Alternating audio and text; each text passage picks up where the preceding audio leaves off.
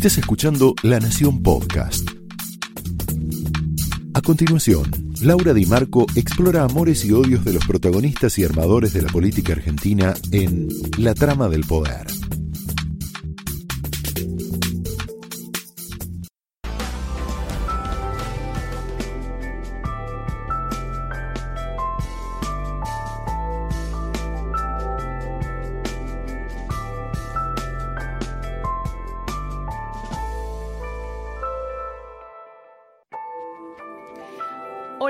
Buenas noches, muy bienvenidos a la trama de hoy. Y en la Argentina está surgiendo una nueva camada de pobres. Sí, como lo estás escuchando. Es una nueva camada que se suma a los que ya teníamos, los que viven en las villas, los barrios vulnerables. Son nuevos pobres, son franjas de clase media que privada de sus ingresos por la cuarentena, empieza a hacer lo que jamás imaginó pedir comida en las intendencias del conurbano o asistencia al Estado. ¿De qué te estamos hablando? Estamos hablando, por ejemplo, de gente que alquila en barrios de clase media, que presta servicios, los que tienen pequeños emprendimientos. Mira, la empleada de una tienda de ropa o el mozo de un pequeño local, de comida que trabaja comisión. En el conurbano esto es muy, es muy común. Gente que trabaja en negro en comercios chicos o medianos, el conurbano, que cerraron y que no va a ser tan sencillo que se levanten nuevamente una vez que la vida se normalice. Es gente, para que te hagas una idea, que no está acostumbrada a vivir de la asistencia social y, aunque reciba los 10 mil pesos del gobierno que los ha recibido, es pobre igual porque con su trabajo gana entre 30 y 40 mil pesos. Te estoy hablando de peluqueros, remiseros, gente que hace refacciones en las casas, jardineros. Los datos que te estoy adelantando surgen de una encuesta flamante que hizo el Observatorio de la Deuda Social de la UCA que dirige Agustín Salvia y que se va a conocer esta, la semana que viene, el martes de la semana que viene. Estos datos, escucha bien, van a estar mañana en el escritorio del presidente Alberto Fernández con estos nuevos pobres. Según el INDEC, la pobreza era, del, ¿te acordás del 38% a fines del año pasado? Bueno, ahí hubo toda una disputa con las cifras, ¿no? Según, las estimaciones nuevas, con esto que te estoy contando, hoy la pobreza alcanzaría al 45 o 50% de la Argentina. El explosivo aumento de la pobreza se da cuando empieza a preocupar el aumento fuerte de los infectados en los barrios más vulnerables de la ciudad y el conurbano. Detengámonos un poquito acá. Hoy hubo un récord de infectados, 648 infectados. Y esto es lo que está preocupando porque se está uniendo con la pobreza, con el aumento, se está dejando ver cómo está la economía después de dos meses de cuarentena. Hoy lo tenemos aquí en el piso a Toti Flores, donde vamos a hablar de todo esto, de lo que está pasando en los barrios vulnerables. Eh, vamos a tener una charla que les va a encantar, donde vamos a poder preguntarle de todo. Y escribió un tuit, Toti Flores, esta semana, en el que dice, mira, dice así, te lo muestro. En el conurbano hay dos peligros, el virus y el hambre. El riesgo de contagio es concreto, porque claro, la gente tiene que salir a changuear igual. Bueno, de esto, de lo que pasa en los barrios, nos va a hablar Toti hoy. Según la nueva encuesta de la UCA, esta que te estamos adelantando hoy, el shock en la economía es mucho más fuerte en el conurbano, donde, escucha bien, el 65% de la población fue fuertemente golpeada por la crisis de la pandemia. El golpe, para que entiendas esto, primero fue sobre la marginalidad, sobre los trabajadores informales, pero ahora empieza a pegar en esta clase media baja, la que te conté hace un ratito. La muerte de Ramona Medina y de Víctor Jiricoy, dos referentes muy queridos de la Villa 31, sacó a la luz lo peor de la política, sacó a la luz la politiquería barata, la política berreta, y nos puso frente al espejo de nuestra propia decadencia. Te quiero hacer un pequeño paréntesis para que podamos comprender la película completa y no nos, no nos quedemos en la foto solamente. Quiero detenerme un poco acá, porque esto tiene que ver con nuestra segunda entrevistada. En la década del, 60 y, del 70, principios de los años 70, cuando nacen las organizaciones armadas que supuestamente buscaban tomar el poder para construir un país más justo, ponele que era por eso, vamos a tomar eso. La Argentina, ¿sabes qué cantidad de pobres tenía? Tenía un 4% de pobres y una de las clases medias más pujantes de América Latina. Vamos a tener como segunda invitada a María O'Donnell, que escribió Aramburu, el, crimen de Aramburu, un crimen que dividió el país, eh, donde empieza un punto de flexión en la Argentina y que se puede conectar perfectamente si miramos la película completa con lo que está pasando hoy. Hay conexión entre el pasado y el presente en la Argentina. Habría que avisarle, como hay conexión, ¿no? Habría que avisarle al gobernador Kisilov, que le echa la culpa a la reta por la muerte de Ramona Medina, o Alberto Fernández, que la culpa a Vidal por el estado calamitoso de los hospitales bonaerenses, o a la intendenta de Quilmes, Mayra Mendoza, que culpa a Martiniano Molina por la falta de agua en la villa Itatí, que esta película de terror empezó mucho antes, empezó mucho antes empezando además o teniendo en cuenta que el peronismo gobernó 28 años, ¿no? La provincia de Buenos Aires y la Matanza, donde vive Totti, la gobernó todo el tiempo desde el regreso de la democracia. Todos los dirigentes de la Argentina con alguna responsabilidad y también nosotros como sociedad, ¿sabes lo que deberíamos preguntarnos? ¿Qué hicimos con este país? ¿Qué hicimos con este país que en 1970, el momento en donde asesinan a Aramburu, lo secuestran y lo asesinan, tenía un 4% de pobres y hoy tiene un 50%? En medio de la pandemia, la política no abandonó la lucha por el poder. La verdad es que es así. Ya empieza a pensar en las elecciones de medio término. Vos pensarás tal vez que estoy exagerando, pero la verdad es que no es así, tanto en el oficialismo como en la oposición empiezan a hacerse preguntas. Por ejemplo, ¿el país empobrecido que va a dejar la pandemia va a fortalecer el liderazgo de Alberto Fernández o se lo llevará puesto? La respuesta será más populismo, como plantea Fernanda Vallejos, que quiere quedarse con una parte de las empresas a las que el Estado ayuda, o será una oportunidad para la oposición, ¿no? En el 2021, como piensan algunos referentes de Juntos por el Cambio. Las opiniones están divididas. Una parte de la biblioteca piensa una cosa, otra otra. Hay quienes sostienen que Alberto Fernández eh, podrá eh, usar la excusa de la pandemia, como Néstor, ¿te acordás? Lo hizo en el 2001, eh, para zafar de la responsabilidad del, del derrumbo económico. La gente, ¿por qué te digo esto? A ver, ¿cómo sería si él pudiera zafar? La gente se sentiría agradecida de no haberse muerto gracias a la cuarentena estricta que él impuso y habría muchos más dependiendo del Estado por largo tiempo. ¿Sabes qué dicen en el oficialismo? Si esta eh, tesis o si este camino eh, fuera así, Alberto se puede convertir en Gardel. ¿Qué dicen desde la oposición? Bueno, piensan todo lo contrario. Una vez que la gente se sienta salvo, ¿no? que no, no nos morimos, va a pensar en comer. ¿no? Una, uno, una vez que no se murió, piensa en comer y después piensa en comprarse zapatos y después piensa en volver a la vida que tuvo. Ya no hay un país que crece al 9% como pasaba en la época de Néstor Kirchner, en el 2003, cuando asumió. la verdad es que con plata hacer relatos exitosos es mucho más fácil. El problema es que la situación va a ser muy difícil y tarde o temprano se la van a facturar al presidente. Esto es lo que piensa la oposición. ¿Sabes lo que piensa María Eugenia Vidal en privado? Ella hace charlas por Zoom con dirigentes, con jóvenes, con referentes de distintos lados del país. Ella dice que estos nuevos pobres que van a querer volver a vivir de su trabajo, que no tienen valores populistas, eh, bueno, van a optar por Juntos por el Cambio en la elección del año que viene. Es muy optimista, no excesivamente optimista. Dice, la única manera de la que la, la única manera de que la oposición pierda es que vaya dividida.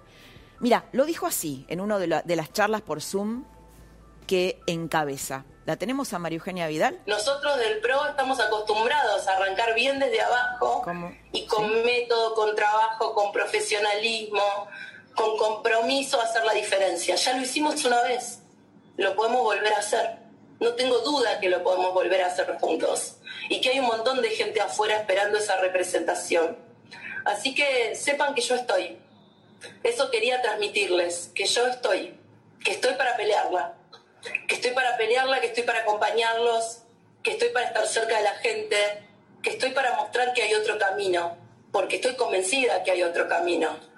Eh, y, y también mostrar nuestra capacidad de aprender. Bueno, ahí la tenías a María Eugenia Vidal, que no está haciendo declaraciones públicas, pero que sí habla por Zoom, está conectada y está trabajando en el, territorio. ¿no? Algunos están enojados con ella porque dicen, bueno, tendría que trabajar de opositora más activamente en público. La realidad es que la cuarentena estricta, mira, eh, detenete en este concepto, la cuarentena estricta es el paraíso ideal para el populismo. El presidente es el papá de todos, puede gastar como quiera, tiene poco o nulo control la oposición. La oposición además está limitada para hablar porque la gente tiene miedo de contagiarse y de morirse. Y la popularidad del presidente crece a niveles astronómicos. Te voy a adelantar otra parte de la encuesta de la UCA. Un adelanto exclusivo de esta encuesta que vas a ver el martes que viene. El 63% de la gente está totalmente de acuerdo con la cuarentena, y el 31% algo de acuerdo. Eso suma un 94%.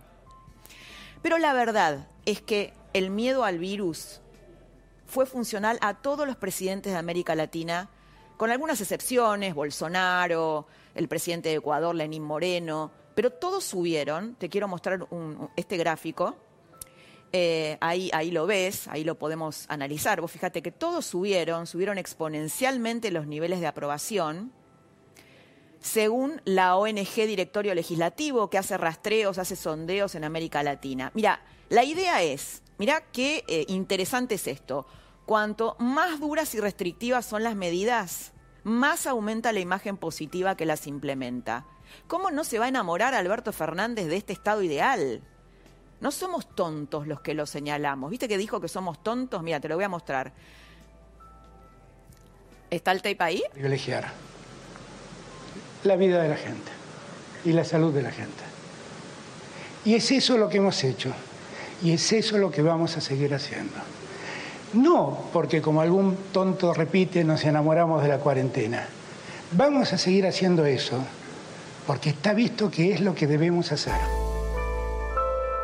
No, presidente Alberto Fernández, no somos tontos los que pensamos esto. ¿Sabe cuál es la tontería? La tontería sería no contarle a la gente lo funcional que es esta emergencia para el gobierno. ¿Cómo no va a subir en las encuestas la reta cada vez que se muestra junto con Alberto Fernández? Alberto y Horacio son las dos figuras políticas más populares del país, pero tienen un problema en común desde el kirchnerismo duro tiran piedras y desde el macrismo duro también, ¿no? Para agujerear el romance. Cada vez que se sacan juntos una foto en Olivos, los destrozan desde sus propias coaliciones. El kirchnerismo, por supuesto, lo hace público, porque el kirchnerismo todo lo hace público, y el macrismo hace lo mismo, pero en privado. La trama de esta noche arranca con este video que vas a ver de Axel Kisilov. La normalidad no existe más. No se puede volver a la normalidad. Es un sueño, es una fantasía o un suicidio colectivo. No hay normalidad, porque el virus está circulando y se lo puede contener, pero no controlar. Estamos con Toti Floris. Toti, bienvenido. Teníamos muchas ganas de que vengas. La gente tiene muchas ganas de escucharte. Eh, porque bueno, hay muchas cosas que están pasando en los barrios, eh, en los barrios populares, en los barrios vulnerables, y queremos que nos cuentes eso. Primero lo que dice, ¿qué pensás de lo que dice el gobernador Kisilov, de que no va a haber normalidad? ¿Qué, va a pasar en los barrios?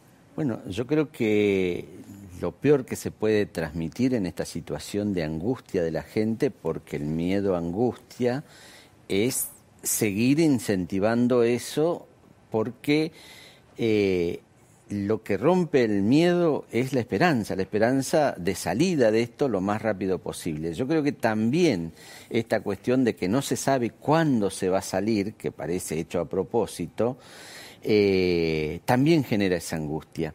Y eso puede ser porque consideran que le da mayor tiempo para eh, preparar para un momento muy difícil, o también puede ser como el manejo de la opinión pública para subir las encuestas. Ahora, yo le digo que esa especulación en dirigentes que tienen la responsabilidad de dirigir en esta situación es tremendo. Primero porque no están pensando en la gente, están pensando en ello, cómo se posiciona. Y a mí me parece que ese, esa, esa forma de hacer política es una canallada este, increíble, que va a tener sus consecuencias. Y las consecuencias no es de alguna, algún sector social que va a quedar por afuera, que va a ser más pobre, sino que también tiene la consecuencia la muerte, la muerte de personas, la muerte por el virus, pero también la muerte por las enfermedades que trae esta caída brutal de la economía. Es decir, a mí me parece que el presidente tuvo un momento, nosotros acompañamos esa primera etapa de la necesidad de una cuarentena muy estricta, pero prolongada en el tiempo terminó siendo un problema serio. Claro, y tuvo, y tuvo nos enamoramos de las soluciones eh, transitorias, ¿no? Sí, y, pienso en la convertibilidad, por ejemplo, que fue bueno un tiempo y después terminó el país estallado. Y, ese es el problema. Eh, yo creo que inclusive eligió un buen un buen eslogan que daba marketing, elegís algo que tiene que ver con, con, la vida, que tiene que ver con lo que vos eh, te gusta, contra lo que sabe que tiene mala prensa. Eh, salud o economía, por supuesto, me quedo, o vida o economía, como fue este, cada vez este, apostando más, no hay ninguna duda que vos sabés por cuál vas a elegir. El tema que esa eh, postura sí lleva a que eh, se vaya quebrando este sector que vive de la changa. Yo tuve una experiencia estos días, que lo he contado, con un remisero amigo de ahí del barrio, que viene y me dice, de la Juanita, sí, sí, que viene y me dice, mira, eh, la verdad que estoy desesperado. Estuve un mes en casa, porque hay que contar eso, digamos, uno a veces pierde la dimensión. Estuve un mes en casa sin salir porque tengo un hijo más, eh, un hijo chico y dice, eh, tenía algunos, algunos mangos ahí ahorrados, pude aguantarme un mes. Al mes tenía que pagar el alquiler, qué sé yo, digo, no tengo que salir. Dice, fui a hablar con, con, el dueño, me dijo, no, podés quedar porque buen pagador, viste, en el barrio, decís, bueno, dos o tres meses yo te banco, no hay problema, pero dice, ya no puedo aguantar más. ¿Por qué? Porque la salida tenía que ser ir a la olla popular, y yo nunca fui a la olla popular, y dije que los que iban a la olla popular podían trabajar, qué sé yo, y dice, y yo no puedo venir con un tupper con comida y decirle a mi lo había hecho? Porque nunca lo he hecho porque no quiere.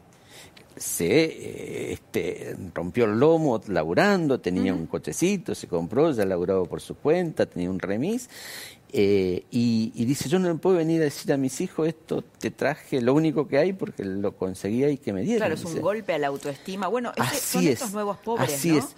y yo, te, digo, nosotros lo, vivimos eh, en, en, los 90 cuando quedamos desocupados, aquellos trabajadores que siempre vivimos de nuestro salario. Era terrible y, destroza la relación familiar. Lo que muchos no saben en esta especulación, digamos, ¿no?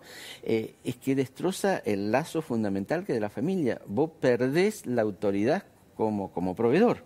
y entonces todo se trastoca. Y entonces vienen las enfermedades colaterales. Claro, claro. Toti, ¿qué está pasando? Primero quería preguntarte sobre Ramona Medina, la muerte de Ramona Medina y de Víctor Giracoy en la, en la Villa 31, que fue, bueno, muy choqueante. Eh, ¿Cómo viviste eso? ¿Y qué pensás de esto, ¿no? que, se, que se están tirando de un lado a otro los muertos, los infectados, cuando en realidad la Villa Itatí de Quilmes está teniendo un problema tan o más serio que la Villa 31 porque hace tres días que no tiene agua? Mira, yo cuando eh, se difundió la noticia, eh, me vino lo que pensé durante todas estas cuatro o cinco semanas eh, cuando empieza a tocarnos a nosotros, digamos, a nosotros los que desde algún lugar estamos en estos barrios que le falta todo.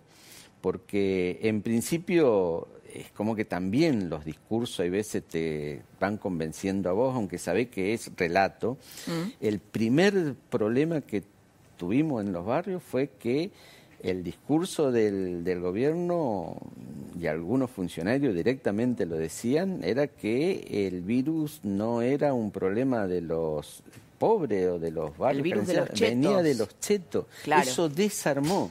Los primeros 15 días de la cuarentena, Claro, yo no soy los cheto, a mí no me toca, Los barrios ¿no? eran una aquelarre, digo, seguían funcionando igual. No, no, yo creo que no es porque eh, este, irresponsable, nada, sino porque el discurso era lógico. Y los punteros, que suelen ser los que generan opiniones en ese lugar, repetían esto, no, son de los chetos, por lo tanto yo no me cuido. Eso desarmó. Yo creo que eso es lo que la política hace mal, digamos, no especulando, haciendo todo. Ahora hay que, para mí lo- los políticos tienen que funcionar como unos estadistas que piensan en el futuro, en el país, en todos y no estar especulando en las próximas elecciones. A mí me dolió mucho lo de lo de Ramona. ¿La conocías a Ramona? Eh, la, la conocida de, de- de vista, nunca hemos tenido un, un trato muy asiduo, pero sí sabía y yo fui muchas veces a la 31, antes y ahora, digamos, ¿no? Y, y la verdad que era eh, echarle la culpa y decir que la, la- la muerte era culpa de Horacio, a mí me pareció también que era una, una exageración eh, que no, no, tiene, no tiene sentido, porque el eh, transitar hoy el barrio 31, eh, los que lo conocimos antes, es absolutamente distinto, digamos, ¿no? Yo fui y fui después de las elecciones porque me decían, vamos a hablar con la gente, porque qué votaron ahí, mientras que eh, precisamente el gobierno de la ciudad había hecho todo. Y la verdad que creo que no alcanza muchas veces con las obras cuando hay en estos sectores un problema muy profundo de una cultura de que todo el, el Estado te soluciona todo y tiene que ver con una historia. En el 2001, uno de los cambios más profundos que hubo en estos sectores es que te quedaste sin posibilidad de demostrar que era la autonomía, la cultura del trabajo lo que te daba seguridad. Lo único que te daba seguridad era el Estado, aunque sea para sobrevivir. Toti, eh, te quiero preguntar algo que seguramente quienes nos están escuchando deben estar intrigados por eso. ¿Por qué Cristina vos vivís en La Matanza? ¿Por qué Cristina tiene semejante arraigo en La Matanza? ¿Qué es lo que piensa la gente en el, en el barrio de Cristina? Yo creo que el, el- el centro de la cuestión tiene que ver con ese 2001. Cristina es producto, ha encontrado un, un- un accionar político que le dio respuesta a toda esta gente en esa idea de sobrevivir. Yo creo que se dio cuenta que eh, esa idea de sobrevivir necesitaba del Estado. Sí. Y entonces el Estado le solucionaba todos los problemas. Por ejemplo, crecimiento del país a tasas chinas, 2008, 2009, el- este, anteriormente la soja a 600 dólares, toda esa cosa aprovechó el gobierno de Cristina. ¿Sabe qué es lo que más creció, por ejemplo, en La Matanza y en el conurbano? Los asentamientos. ¿Y cómo se hacen los asentamientos? Es un grupo de vecinos que no tiene casa, qué sé yo, va a un puntero, a un concejal. Siempre hay una complicidad del poder político del distrito, siempre. Que tiene algún terreno que alguien no pagó los impuestos, que es opositor y resulta que tiene algún problema, y lo hacen tomar por supuesto en las condiciones que es, es tomar un terreno con, con las chapas o con el plástico viviendo un tiempo y después viene el puntero y consigue el servicio, se cuelga de la luz, trae el asfalto, qué sé yo. Y después viene la cuestión, cada elección te dicen, eh, mira que si no votás a fulano y viene el otro, te van a sacar. O sea que ahí no se dan las Te extorsionan, ¿no? Bueno, eh, lo que está pasando es, es No se dan- justamente cuando descubren a alguien o descubren un nuevo infectado, que esa persona no se quiere ir porque tiene miedo de que le intrusen la casa, Pero ¿no? claro, pero, pero eso es así categórico. ¿Qué hizo Cristina? Cristina ap- apareció como la gran puntera, decíamos nosotros. Todo venía por ello. Por ejemplo, yo siempre digo que la cadena nacional, eh, que era este, odiada por los sectores medios, qué sé yo, que estaban permanentemente, en estos barrios se escuchaba. Se escuchaba. Porque siempre había algo que le iba a dar. Sí, además por el tono de Cristina, Por que tal vez... Sí, eh, entonces, pero eh, ha- hay relaciones materiales, digamos, ¿no? Sí, que sí, explican esto. El tema es ahora. Yo creo que las grandes crisis provocan cambio profundo en la sociedad. Ahora el Estado le va a poder da- dar a todos. El Estado que creo que la gente se está dando cuenta que el hecho, en Quilmes, que el hecho de que el agua no llegue lo pone en peligro, o sea, no son los que llevaban todo, porque ellos son los responsables y eso lo ve la gente, ¿eh? de haber gobernado estos lugares. Y, creo que va a haber un gran cambio también en eso y ahí está la esperanza de empezar a pensar en un país distinto. No, sos optimista, sos optimista. Yo, soy optimista, yo creo en eso. ¿eh? Bueno, muchas gracias por haber estado, por habernos contado todo esto, gracias por haber estado esta noche con nosotros. déjame mandarle un saludo a mis amigos de la Villa Itatí. Vos sabés que yo creo... Eh, lo dije siempre y he transitado los lugares con Martiniano, yo creo que si cambia Itatí, cambia el país. Lo mismo que digo de la matanza. si cambia Itatí, cambia el país. Yo creo que sí, yo creo que sí, porque ahí yo vi lo que es el abandono. Hay una enorme cava en el medio, aguas infectadas. 30 años hace, ¿no? Sí, claro, claro. Aguas infectadas. Por eso digo, echarle la culpa a Martiniano Morina es una partecita. Ahí me parece que es una injusticia, por eso me quería detener. Martiniano, yo he, caminado con Martiniano por la, por la Itatí y la verdad que limpiar eso, llevarle agua aunque no tuviera eh, las conexiones suficientes y todo esa cosa ha sido un gran esfuerzo y creo que la gente de Itatí se merece otra cosa. Y hay gente muy buena que se animó a denunciar. Fíjate vos que faltaba agua, porque ahí es duro. Los punteros no son niños de pecho, digo, y los castigo a quien se opone es muy fuerte. Toti, muchas gracias, por haber estado esta noche y explicarnos todo esto, ¿no? que muchas veces desconocemos. Y quédate porque tenemos una charla imperdible con María O'Donnell sobre un tramo de la historia en el que todavía quedan muchos puntos oscuros. La historia siempre es motivo de disputa política. Vamos a hablar sobre Aramburu, el crimen que dividió al país.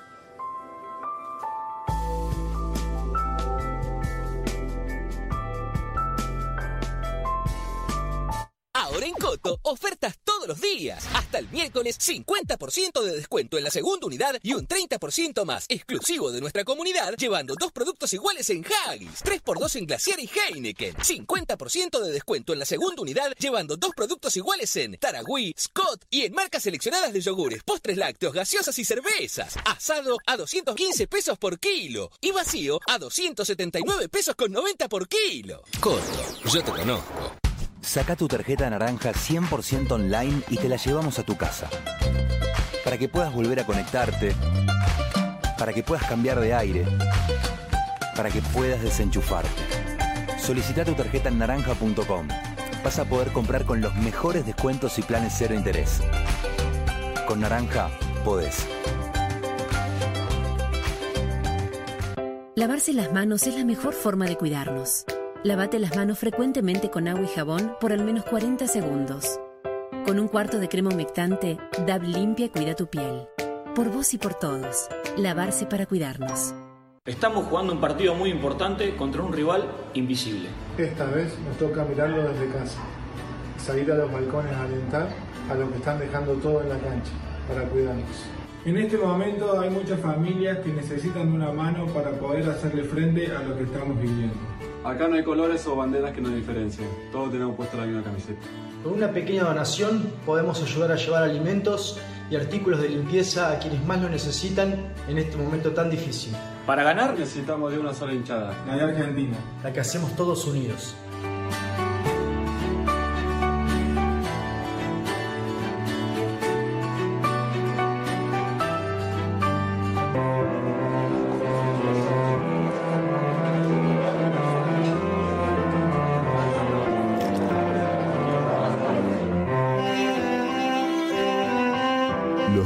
State, mucho más de lo que esperaba. Este viernes en Hablemos de otra cosa. Florencia Arieto con los tapones de punta. El gobierno, que se jacta supuestamente de ser nacional y popular, no conoce los territorios y compara Itatí con el barrio 31. La abogada y especialista en seguridad habla de política, barras y la oposición en la pandemia. Tengo vocación política, pero no a cualquier precio. No te lo pierdas. Este viernes con Pablo Sirven por La Nación Más.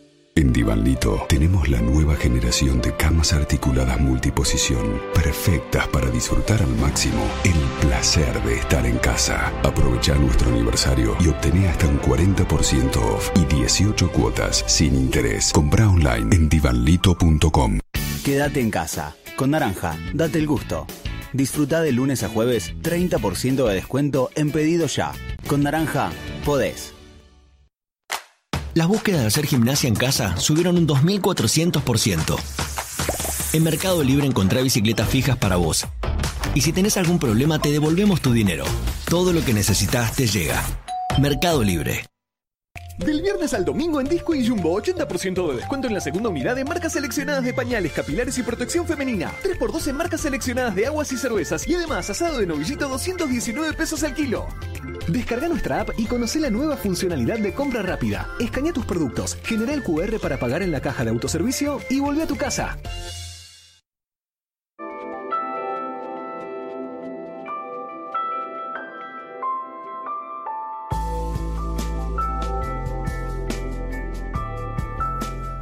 Bueno, estamos, nos vamos a meter en un tramo fascinante de la trama. Nos vamos a retroceder unos 50 años.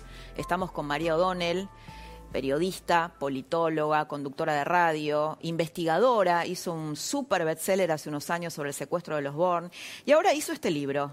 Mira, este, el que habla sobre Aramburu, que lo secuestraron hace 50 años, María, ¿no? El viernes que viene, el 29 de mayo, viene. se cumplen 50 años. Y eh, lo que dice María en su libro es el crimen político que dividió al país, el origen de Montoneros. Porque lo que ella cuenta en su libro es que cuando lo secuestran a Aramburu, una parte del país celebra y otra parte del país se angustia. Claro. ¿Por qué? Bueno, porque e- e- es un poco también esa irrupción que fue tan sorpresiva en la época, ¿no? Porque por ahí las generaciones más nuevas, eh, montoneros en ese momento eran completamente desconocidos. Yo cuento en el libro una anécdota que para mí es muy reveladora, que es que esa noche de- detienen a un grupo de folclore que se llamaba Montoneros, porque este grupo de jóvenes nadie sabía quiénes eran. Además, firmaban un comunicado que hablaban sobre Perón y hablaban sobre Dios, invocaban a Dios, invocaban a Perón. Entonces era de dónde salieron. Y si bien era una célula, digamos, de chicos muy jóvenes, de veintipico de años, del Colegio Nacional Buenos Aires, en la Ciudad de Buenos Aires, del Liceo Militar y familias eh, muy tradicionales de la provincia de Córdoba. Eh, claro, abrevaron sobre 15 años de proscripción del peronismo. Ellos ni conocían a Perón tampoco, era una generación muy joven para eso. Pero claro, era un momento en el cual, después de 15 años de prohibición del peronismo, Aramburu, que había firmado el decreto de prohibición del peronismo, la proscripción, todo el tema del robo del cadáver de Eva, lo que significó la revolución Claro, libertadora. Aramburu había sido el responsable del robo del cadáver de, de Eva y después roban su cadáver, ¿no? Después que lo matan, los montoneros de alguna manera cuando lo matan, una de las cosas, claro, lo secuestran y empieza la idea de que, que quieren negociar, que quieren, no queremos nada, dijeron, le vamos a hacer lo que en la época se llamaba un juicio revolucionario. Y lo juzgan por el golpe del 55, por lo fusil- el fusilamiento de Valle, que se había levantado en contra de, de, Aram- de Aramburu en la época de la Libertadora, y por el robo del cadáver de Eva. Entonces buscan como cerrar esa historia y dicen, nosotros no vamos a devolver este cadáver, que lo matan en Timote, provincia de Buenos Aires, y lo dejan enterrado en el sótano, en una estancia de una familia, la familia Ramos, y dicen, no vamos a devolver este cadáver hasta que no vuelva, no sepamos dónde está el cadáver de Eva. En un canje, ¿no? Cuerpo por cuerpo. Cuerpo por cuerpo. Como decís vos en el libro. Y en ese momento el, cadáver lo encuentran porque caen, digamos, hay una serie, hay un episodio posterior en Córdoba de la toma de la calera, por lo cual se revela la identidad de los eh, integrantes del secuestro y crimen de Aramburu. Y a partir de ahí, eh, cuatro años más tarde, que es con un poco lo que el libro empieza, que para mí era un episodio no tan conocido, por lo menos para los que no, no somos, yo nací en 1970, Claro, sí, sí. y en el 74, digamos, Pacurondo, con un comando montonero, había muerto Perón, se discutía quiénes eran los herederos de Perón, se roba... Eh, Montonero ya en la clandestinidad. Montoneros en la clandestinidad y roba el cadáver de Aramburu buscando como volver al origen y cerrar esa historia. Y de hecho, López Rega se toma un avión y va a Madrid y trae el cadáver y lo custodian armados hasta los dientes, lo cual, sí, todo esto pasó en este país. Sí, sí, ¿no? sí. Quiero, ¿sabes qué? Hacer un viaje entre el pasado y el presente, ¿no? Vos decías, te escuché en una entrevista que decías algo que yo comparto, porque también trabajé ese tema, que en la cámpora había una reivindicación velada de montoneros que no terminaba de explicitarse. Entonces, la pregunta es, la cámpora hoy ocupa lugares estratégicos en el gobierno. ¿Cómo influye esto en la política argentina, esta herencia cultural? Bueno, yo, claro, a mí lo que me pasó, yo lo entrevisté al Cuervo de la Roque varias veces, la Sí. última vez fue en campaña, ahora en la última campaña, donde había como otra digamos, eh, yo digo, ¿por qué se llaman la cámpora ustedes? Mm. Y entonces él dice, por la lealtad. Y no es cierto, es porque era el momento, digamos, va, creo yo que no es cierto, que creo que la respuesta más sincera hubiese sido por el momento de esplendor de la juventud peronista, la primavera camporista, fue el momento más eh, donde toda una juventud, y era un clima de época también, digo, estaba Allende en Chile, Claro. digo, no, no es que era algo, yo digo todo el tiempo, ¿no? Hay que tratar de ver la historia en su contexto y en su momento. Entonces, creo que era, es una reivindicación de la juventud peronista, eh, que en ese momento además, en lo que había devenido Montoneros, que es el momento en que Montoneros hace una apuesta por por, por entrar dentro del sistema electoral, el único momento cuando viene de Cámpora. Y él me contesta que era por la lealtad. Y yo sentí que había como una cosa de no dar esa discusión hacia, hacia afuera. Y yo siento que Aramburu Porque es difícil dar esa discusión. Claro. Claro. Eh, Porque fíjate, mira, no, sé si, no es. A ver, porque hacia adentro la tienen asimilada. Entonces decís, bueno, por eso crimen, asesinato, ajusticiamiento, hay como toda una discusión acerca de, según el verbo que uses, el posicionamiento que tomes. Porque en el fondo hay una discusión que, que yo creo que es válida en el sentido. Una cosa, un crimen, un asesinato, un tipo está con los ojos vendados en un Ujú. sótano, digo, es un asesinato. Obviamente. Ahora, uno puede Como poner. dice Aramburu, Fernando Aramburu en Patria, ¿no? Matar por un ideal es un crimen. Después lo podés poner en contexto. Claro. Después vos podés decir, ¿por qué festejó una gran parte del país que lo sintió? Hay una, bueno, la obra de, de Beatriz Arlo, ¿no? Que habla acerca de, de- de lo que mucha gente sintió como una vindicación. Porque eso, porque en el fondo también la discusión del verbo es discutir cuándo empieza la violencia. Si la violencia empieza con los bombardeos a Plaza de Mayo, el golpe del 55, entonces si vos decís asesinato es como si ignoraras esa historia, lo cual yo creo que no. O sea, yo creo que ya ha pasado suficiente tiempo como para que se le pueda poner el nombre que tiene y el contexto que requiere, ¿no? Yo también lo que siento con respecto a la revisión de lo que fueron esos años, el kirchnerismo, de algún modo, bueno, cuando asume el kirchnerismo había una, una suerte de consenso de que la violencia política no podía funcionar nunca más a la violencia política para dirimir nuestras diferencias, ¿no? Pero que si vos veías en actos kirchneristas donde estaba la cámpora y no solamente la cámpora, había un elogio, una romantización de, esa, de esos grupos armados que ya habían empezado a hacer una autocrítica, ¿no? Eh, antes de- de- del Sí. advenimiento del kirchnerismo. ¿Cómo ves eso? Bueno, creo que están las dos cosas. Hay una suerte de reivindicación de que había un- un deseo de luchar por un mundo mejor, ¿no? En un momento en el que la pobreza era del 5%, digo, era el de ahí para en adelante con serruchos la economía argentina solo empeoró. Claro. O sea, pero eh, vos, vos podés decir, bueno, está bien, yo reivindico, suponete el motivo. Lo que, lo que vimos fue que se reivindicó la metodología. Bueno, ¿no? ahí hay una discusión más interesante que yo creo que ellos se da en las organizaciones o ex integrantes de organizaciones guerrilleras solo hacia adentro. Una de las cosas muy interesantes que a mí me pareció el libro, yo lo entrevisto en profundidad también, no solo a Firmenich, sino a- y- a- menos en profundidad a Firmenich, que me dio un almuerzo nomás y después Sí, un largo mail. Contá un poquito de eso. Claro, pero, pero muy en profundidad te digo esto, a Ignacio Vélez Carrera, que es miembro de, de los que secuestran a Aramburu, y de una decisión que se produce muy temprano en Montoneros, cordobesa, que se llaman los Sabinos cuando estaban en la cárcel, que ellos lo que plantean un poco es, nos enamoramos del método, salió tan bien Aramburu que pasó a ser un bien en los términos de la época, que era un hecho de propaganda, que le dio protagonismo de la nada a un grupo de jóvenes dentro de el marco de la resistencia peronista, que creímos que el método era todo, ¿no? Y nos olvidamos de la- digamos, la- las organizaciones obreras, el contacto con, con lo territorial, con otro tipo de lucha. Y, y entonces esa discusión se ha dado, pero muy hacia adentro. Yo creo que, que el kirchnerismo obturó ese proceso, como que vino a darle una pátina muy romántica, pero dejó afuera a Firmenich. Vos fijate... Bueno, Firmenich yo creo que debe, debe ser una de las personas más odiadas de la Argentina, ¿no? Sí. Digo, incluso por los propios, ¿no? Sí. Eh, ex montoneros que dicen, bueno, mandó a matar a una generación, inclusive en la, en la contraofensiva de montoneros en Sí, en- le reprochan mucho, claro, que la 1980, ¿no? cúpula permanece Claro. durante toda la dictadura en Cuba. Eh, Tenemos dice- un tape de, de, de Firmenich, vamos a, A ver. verlo. Ahí es donde está el prejuicio. Una cosa es una banda de delincuentes que este, asesinan a un señor para enriquecerse este, ilícitamente. Ahora, cuando usted tiene un fenómeno social, no puede juzgar la historia con el Código Penal. San Martín también mató, Belgrano también mató, Güemes también mató, Washington también mató, todos ellos mataron. Los montoneros se mantiene estructurado hasta el retorno de la democracia. Claro. Eh, a mí, ¿sabes lo que me sorprende de, de- de- de- de, bueno, cuando vos contás el encuentro, el almuerzo, que además yo también lo iba siguiendo, me parecía fascinante todo lo que ibas contando de él, eh, que él se propone como víctima. Claro, sí. ¿No? Él se propone como víctima en términos de decir, a mí no me fue permitido participar del, de- del debate político en democracia, soy un excluido del debate político. Pero cuando uno lo escucha hablar, el principal responsable es él, que está fijado en el pasado. Él dice, yo estoy, nadie me deja salir del pasado. Es cierto que es el único, que ningún otro de los integrantes de Montoneros se, se, eh, tuvo esa suerte de convertirse en alguien paria, ¿no? Como Firmenich. Él es el único que un poco Sí, muchos carga. no se muestran, ¿no? Está Matini del ERP, está Fernando Vaca Narvaja que no aparece nunca. Bueno, fue funcionario público, Fue funcionario, Fernando Vaca sí, No digo que no tengan ese derecho, quiero decir que, en todo caso, Firmenich dice, ¿por qué a mí no? ¿No?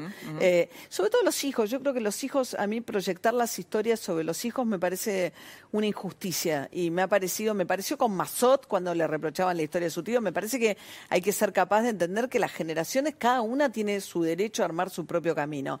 Ahora, Firmenich él dice, a mí me dejaron congelado en el pasado, pero uno lo escucha hablar y él habla como si no hubiese pasado el tiempo, no tiene una perspectiva histórica. No, y sobre todo, ¿sabés que yo lo comparaba, por ahí lo comparás con ETA, con la ETA en España, con la FARC, que le han pedido disculpas, han Sí. pedido perdón a sus víctimas. Sí. Y ninguno, no, no solamente están libres, digo, no han pagado por sus crímenes, que muchos de ellos fueron en democracia, ¿no? En el periodo 73-75. Hay muchos crímenes ahí, eh, sino que además tampoco se han arrepentido nunca, ¿no? Él hizo una suerte, de, él te diría, digamos, ¿no? Si uno ve, hicieron una especie de, de autocrítica en, en, en- Porque de hecho, en realidad muchas cosas le reprochan a Firmenich. Entre otras cosas, sus propios compañeros que haya aceptado que el indulto se lo dieran junto con los militares. Porque él se queja que es víctima de la teoría de los dos demonios, pero él termina aceptando el indulto con lo... Y en ese momento, cuando Claro. sale, hace una especie de autocrítica, pero es muy interesante porque va a lo de Neustadt en el contexto de eh, el indulto de Menem y una cosa como muy en ese discurso que estaba evidentemente arreglado con el gobierno de Menem. Y ahí Neustadt le pregunta por Aramburu y él dice, no, lo de Aramburu estuvo bien. ¿Y Neustadt cómo? ¿Entendés? Y es esa cosa donde del origen no reniega, de ese origen de, de montoneros, nunca. Bueno, María, eh, un gusto haberte tenido acá. María, además, me encanta porque es una periodista que intenta comprender, ¿no? Contar Sí. la historia y para que un país pueda sanarse necesita comprender la historia en su, en su contexto. Sí, es, es un poco.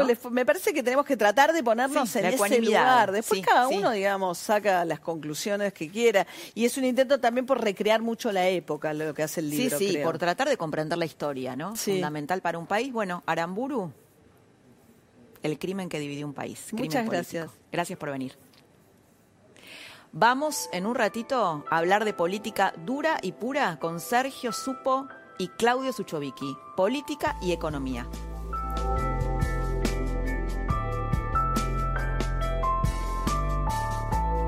Rencoto, ofertas todos los días. Hasta el miércoles, asado a 215 pesos por kilo. Vacío a 279 pesos con 90 por kilo. Empanadas varios sabores a 240 pesos por docena. Mix de zapallos a 34 pesos por kilo. Y 40% de descuento en locro. 40% de descuento en la segunda unidad y un 30% más exclusivo de nuestra comunidad, llevando dos productos iguales en panes Bimbo y Fargo, Lays, Elvid y Genol, en marcas seleccionadas de galletitas y en todas las sopas. Y en jabones líquidos para lavar la ropa. Coto, yo te conozco. En Tienda Naranja podés comprar de manera segura con los mejores beneficios. Eso que querés, compralo hasta en 10 cuotas cero interés y te lo llevamos a tu casa. Disfruta tienda.naranja.com. ¿Buscas mantener tus huesos y los de tu familia fuertes y sanos? Extra Calcio de la Serenísima es ideal para vos. Nueva leche Extra Calcio. Huesos sanos y fuertes. Leches funcionales de la Serenísima. Una para cada necesidad.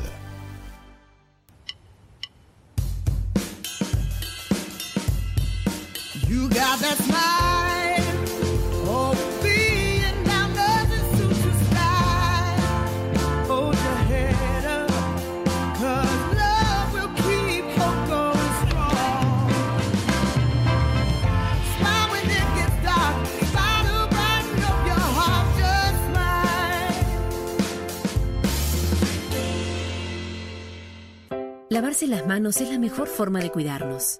Lavate las manos frecuentemente con agua y jabón por al menos 40 segundos. Con un cuarto de crema humectante, DAB limpia cuida tu piel. Por vos y por todos. Lavarse para cuidarnos. Final del día, ellos siempre encuentran algo para sacarte una sonrisa. Lo que el día se llevó, de martes a viernes a las 23. Para que te vayas a dormir siempre con una sonrisa. En La Nación Más, periodismo de calidad.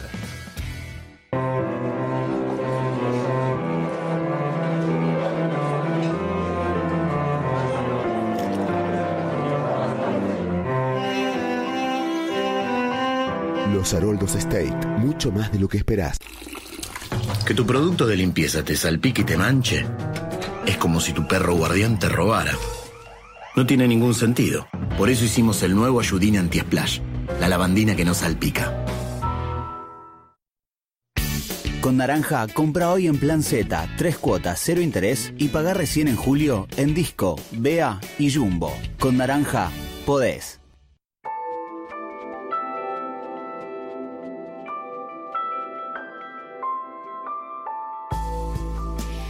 Nos vamos a meter ahora muy fuerte en la política, la economía de la Argentina. Tenemos dos personajes de lujo.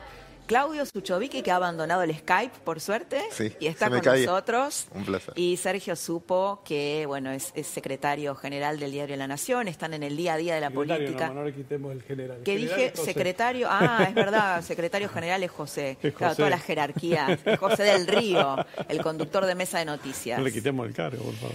Empezamos por Sergio. Además, Sí. Sergio, bueno, es analista político, columnista político, tiene mucha, mucha, mucha información siempre buena, picante. Y te quería preguntar sobre las dos figuras más populares del momento, Alberto Fernández, Horacio Rodríguez Larreta. ¿Qué pasa con ellos y quiénes son los que bombardean esta sociedad de conveniencia, podríamos decir? Es una so- me parece que es una sociedad de contingencia, eh, en una circunstancia, bueno, que no hace falta describirla demasiado, es una circunstancia inédita, extraordinaria por la que estamos atravesando. Eh, dos personajes que están atrapados eh, eh, en, una en un momento en que no saben cómo salir, parecen no encontrar la puerta de salida a una situación que ellos obviamente debieron abordar, como todos los políticos del mundo, pero al mismo tiempo encontraron lo que parecía una solución, que es la cuarentena. Mm, transitoria, ¿no? Ahora, ¿cómo salimos de ahí? Y esa es la pregunta que me parece en la que está empantanado el presidente y también está empantanado Horacio Rodríguez Larreta y también está empantanado Axel Kicillof. Digo porque está concentrada la situación de la pandemia fuertemente. Hoy tenés que el 90% de los casos que se van verificando día por día están en el conurbano bonaerense y en la ciudad de Buenos Aires, principalmente. Viste que hay dos teorías, yo las planteaba un poco en el editorial, ¿no? Una teoría dice, bueno, el populismo, el los nuevos pobres, ¿no? Que es gente de clase media baja, que después me gustaría, Claudio, hablar de eso. Eh, ah, va a haber un informe de la UCA que va a salir el, el martes que viene y que habla de una nueva camada de pobres que son es la clase media baja que alquila en un barrio de clase media, que está vinculada a los servicios, mozos, eh, peluqueros, gente que refacciona viviendas, que de repente se quedó sin ingresos, que está, va a pedir asistencia a las intendencias. Bueno, una nueva camada de pobres más los pobres viejos, digamos, que ya tenemos. Y que esto puede favorecer a Alberto Fernández. Otros dicen, no, la gente, ya no estamos en el 2003, que la Argentina crecía al 9%, en donde eh, Néstor podía usar el 2001. Eh, eh, Alberto no lo va a poder usar. ¿Qué, qué pensás? Bueno, si querés vos, haciendo una pequeña regresión, esa clase media baja que había votado en el 2015 en buena parte por Mauricio Macri, votó por la- la- el agravamiento de la crisis después del 2017 por, por Alberto Fernández en el 2019. Ujú. Esa gente es la que no está pudiendo trabajar, que no puede abrir su pequeño negocio. Exacto. Eh, los indicadores favorables a Alberto Fernández se pueden evaporar de un momento a otro porque en algún momento esta situación va a terminar. El problema es cómo va a terminar. Quizá Claudio tenga mejores respuestas que yo sobre cómo va a terminar la situación económica. Pero claramente el gobierno no está encontrándole una salida, una puerta de salida a esta situación. ¿Nos vamos a quedar a vivir en cuarentena? Es inviable. A muchos del gobierno le está entusiasmando esto. Claro. Les está ¿Cómo no entusiasmando va a entusiasmar si pueden hacer cualquier cosa? ¿Y quién está bajando la línea política de Alberto Fernández? ¿Quién te está haciendo ruido en el oído todo el tiempo sobre lo que hay que hacer, la importancia del Estado, la necesidad de tomar eh, acciones de las empresas si le van a prestar plata? ¿Quién le está marcando el ritmo ideológico a Alberto Fernández? ¿La situación de la pandemia o el kirchnerismo duro que lo puso ahí imaginando que Alberto Fernández era un cámpora de la cámpora? Bueno, me estás haciendo acordar de Fernanda Vallejos, ¿no? ¿Qué pensás eh, de la propuesta de Fernanda Vallejos que quiere quedarse con... Yo digo, esta propuesta es coherente, porque fíjate, ella, eh, Fernanda Vallejos, que es Cristina, ¿qué quiere? ¿Qué dice? Bueno, nosotros te ayudamos a las empresas porque entraron en una cuarentena que no decidieron, ¿no? Esto es lo paradójico, y nos quedamos con una parte de tu capital accionario, que es un poco lo que pasa con el clientelismo, ¿no? O sea, yo te ayudo, te doy un plan, pero después vos venís a los actos, me votás, te someto. Sí, no sabemos si va a ser así. No, no, en, en pero realidad digo- no te están ayudando entonces, te están comprando una parte a un precio eh, mucho más barato que es el salario, porque ayudarte es yo te ayudo. Si te pido a cambio, no es una ayuda, es un convenio, en todo caso que pueden aceptar o no. También, ojo que hay muchas empresas que yo conozco que decís, quédate, toma, yo te doy la llave, quédate la voz y cerrá la voz. Porque en muchas empresas cerrarla es mucho más costosa que no podés, por la gente, desempleo, etcétera. Toma, yo te dejo la llave y, y hacete cargo. Eh, vi muchas veces nacionalizaciones de compañías que el que aplaudía era el nacionalizado. Me sacaste un, un- un lío de encima. Igual es, es una discusión, de, de este caso es contrafáctica. ¿Sabes qué pasa? Que en este proceso del lado económico, primero hay que saber que no va a haber un día después. Porque esto no es termina el 21 de septiembre del 2020 o el 3 de marzo del 2021. Va a ser muy paulatino, como en todos lados, hasta que nosotros como sociedad también perdamos el miedo. Que yo es mi primera salida hacia un canal y, y también vas medio como... ¿Hoy es "Che, tu primera cuida". salida? Claro. No, fui, a- Ah, fui un par de días a- por trabajo, pero Sí. digo, es la primera vez que te enfrentas decís, y, y también vas cuidándote y toda esa historia, que está bien, es la educación que se logró. Pero déjame aclararte algo que decían antes. También hay que entender que es muy desigual esto, puede apoyar mucha gente, pero económicamente es completamente distinto y desigual. Ejemplo, la fuerza laboral son 13 millones de personas, de las cuales 4 millones son empleados públicos nacionales, provinciales o municipales.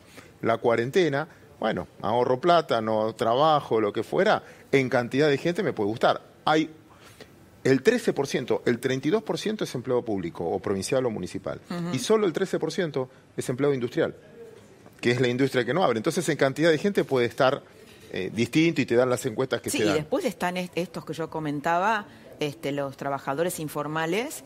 Que, Bueno, por eso. digo, eh, que lo que, claro, lo que yo te quería preguntar es, parece, Alberto Fernández dice, bueno, la economía se eleva, las vidas no se recuperan, la economía se levanta, pero ¿cómo levantás un montón de pequeños Es que, locales? por eso te digo, si esto lo organiza el gobierno, como en muchos lados, tratando de ser una salida razonable, donde vos puedas controlar, como hacen acá. A ver, ¿cuántos canales de aire hay al mismo tiempo? Pues decís, che, ¿cómo hacen los canales para trabajar? Si tienen un montón de gente, ¿y por qué? Porque hay un protocolo, lo cumplen. Si vos haces que lo cumplan, va a ser ordenado y lo puedes hacer. Ahora, si no va a ser desordenada de la gente, no es una propuesta, sino porque hay gente que va a empezar a medir, bueno, ¿qué me puede pasar? Y contagiarme. Y de la otra manera me estoy quedando, que es menos gente, pero déjame contarte esto lo desigual. Para la mayoría de los que nos están mirando, quizás, la inflación es del 1,5, porque el 80% de nuestros gastos son servicios que están congelados. Colegio de los chicos, etcétera. Obra social y demás. Pero para el más pobre, a los que se estaban refiriendo ustedes, el 80% de su gasto es alimento. Sí. Y la inflación de alimento es terrible. Con lo cual, hoy 10.000 me calman, pero mañana no me van a calmar. Necesito 12, necesito 15, necesito 20. Y eso va a ser el foco al revés. Generalmente el que se va a terminar quejando mucho más es el que hoy está a favor, desde ese punto de vista, porque la inflación le pega mucho más fuerte. a ellos. Exactamente, ¿no? Una vez, el- esto, una vez que la gente no se murió, digo, no nos morimos, bueno, ahora queremos volver a la vida de Bueno, antes, Y ¿no? esa vida va a ser muy desigual porque hay gente que puede comunicarse por Skype, trabajar en la oficina, home office, pero otra gente no tiene esa posibilidad. Es que la pandemia eh, exacerba las diferencias, las diferencias sociales, también si vos querés las diferencias políticas y de ver la vida, y obliga ahora, en, en- en esta circunstancia que yo al que veo al presidente y a Larreta y a Kicillof empantanados, a encontrar una salida que no es tan sencilla. Es muy fácil decirle a todo un país y que el país te acepte en función de las circunstancias dramáticas que vivía el mundo, métanse en su casa. ¿Cuánto tiempo? Es lo más fácil. Eso es lo más fácil. Sí. Porque, pero ahora llega el momento en que te va- le van a decir, usted se queda en su casa, el camarógrafo va a trabajar, él se queda en casa dos días, pero puede salir tres. Hay una... eh, los- la gente de Buenos Aires no se puede mover tanto hacia la capital cuando hay tres millones de bonaerenses que viajan cotidianamente en otra época a la ciudad de Buenos Aires a trabajar, que no va a volver a trabajar esa gente. ¿Cuándo va a poder hacerlo? Entonces, hay ahí una sintonía fina y un convencimiento y vas a dejar sectores enojados. Hace 20 días, por, yo creo que por un mal manejo comunicacional de la reta, se enojaron los mayores de 60 años a decirles ustedes se van a tener que quedar en casa. Se van a tener que quedar en casa en, en beneficio propio, en defensa propia, porque en algún momento la gente que necesita salir a trabajar va a salir a trabajar. Sí, lo que pasa es que también es como un contrasentido. Suena un poco desorganizado cuando vos in- instaurás una cuarentena el 19 de marzo y el pico lo estás teniendo ahora en, en lo- en las primeras semanas de junio o en las eh, finales de, de mayo y ahora estás abriendo la cuarentena, ¿no? Hoy hubo 648 contagiados. Sí, a ver, e- es verdad que el esfuerzo que se ha hecho desde todo punto de vista ha tenido un resultado. sin duda, sí, Si sí. vos lo comparás con Brasil, supuesto, con sí, sí. Chile, con Colombia, estamos viendo imágenes muy cerca nuestro, realmente muy No, dramáticas. Y te sumo que Eh, agregaste capacidad instalada. ni o sea, que, que era lo neces hubiese sido terrible tener mil casos o 642 casos al principio, porque no había camas. O sea, una- una- claro, te dio tiempo para multiplicar tu capacidad en materia de salud, naturalmente. Sí, Eso sí. es lo que además se nos explicó. Dennos tiempo para que haya respiradores, más camas de terapia, etcétera. Perfecto. Hay que salir abruptamente, nadie lo dice, nadie, nadie lo podría plantear en esos términos, sería salvaje. Podemos co- correr el riesgo de comernos todo lo que hemos logrado y sufrir gravemente en un poco tiempo todo lo que hemos evitado sufrir durante toda esta etapa tan larga de cuarentena. Ahora, hay que encontrar una salida. Sí, claro. Eh, el presidente. Bueno, el derrumbe de eh, en- en 10 días de cuarentena en, en marzo fue del 11% de la actividad, A que esta- es una en- brutalidad, en 10 en- días, en- solamente en en- 10 días. Ahora, yo me pregunto, hay provincias que no tienen casos, que nunca tuvieron casos. Hay provincias que hace 20, 30, 40 días que no tienen casos. ¿Por qué no volvieron a trabajar casi en plenitud si las fronteras, entre comillas, no tienen fronteras las provincias, los límites eh, perfectamente est- están, eh, han estado sellados durante todo este tiempo? ¿Qué es lo que impulsa a ese, a ese, a ese riesgo parate político, generalizado? Ahí es el tema de ustedes, es el riesgo político asumir una responsabilidad si mañana se mueren las Claro, personas. claro. y, y es además pero- cuidar este paraíso ideal que tiene Alberto Fernández. Puede hacer lo que quiere, tiene Pero- una imagen positiva altísima, la oposición la tiene calladita porque como tiene un 90% de adhesión la cuarentena, ¿qué van a decir? Pero es un paraíso lamentablemente insostenible. Sí, sí, bueno, sí. Construido Ilusorio. en medio de una desgracia, para evitar una desgracia mayor, pero estamos en una desgracia. ¿Cómo ves, Sergio, la figura de la reta y la posición de la reta, no? Porque desde el, desde el macrismo duro lo critican, critican las fotos que se saca con, con, este, con Alberto Fernández, con Kisilov, cuando apareció con Cristina. Eh, lo- algunos lo obligan, a ver, hay como, algunos lo obligan a que asuma un rol más político, ¿no? Eh, y por otro lado, pareciera que estos ataques que tiene del kirchnerismo ha unido también a la oposición, ¿no? Por ejemplo, María Eugenia Vidal dice, a ver si estás de acuerdo con esto, dice, eh, bueno, estos nuevos pobres nos dan una oportunidad a nosotros, porque no tienen una mentalidad populista, es gente de clase media que va a querer vivir de su trabajo, y eso nos va a dar una oportunidad en el 2021. ¿Qué pensás? A ver, eh, empezamos por la reta. La reta eh, le caben las generales de la ley. El que gobierna tiene unas responsabilidades muy diferentes de que quien es simplemente un dirigente opositor, como en este caso ahora María Eugenia Vidal. Eh, la reta creció en su imagen como creció eh, Alberto Fernández y en parte también Kisilov, porque convivieron, encontraron mecanismos de consenso para llevar adelante una, una situación, como dijimos, extraordinaria. Imagínate por un segundo qué hubiera pasado si la presidenta hubiera sido Cristina. ¿Qué adhesión social hubiera tenido de los sectores medios los mandatos de Cristina en medio de una cuarentena? Al revés, si hubiera sido Macri el presidente, ¿qué hubiera pasado en el conurbano bonaerense con eh, la movilización que hubiera planteado el peronismo y el kirchnerismo en contra del pueblo hambriado por la cuarentena? Eh, bueno, Fernández, Larreta, Kisilov encontraron una forma de comunicar, de establecer algún vínculo. Eso nos estamos, estamos como en el filo del, pro- del programa, nos estamos quedando. ¿Se puede proyectar en el tiempo? No, Sí, no se puede claro, proyectar en el tiempo. Sirve para este momento.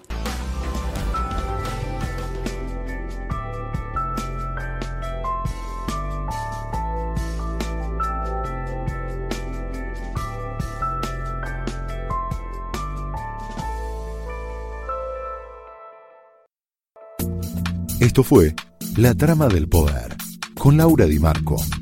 Un podcast exclusivo de La Nación. Escucha todos los programas de La Nación Podcast en www.lanacion.com.ar. Suscríbete para no perderte ningún episodio. Estamos en Spotify, Apple Podcast, Google Podcast y en tu reproductor de podcast favorito. Seguí escuchando La Nación Podcast.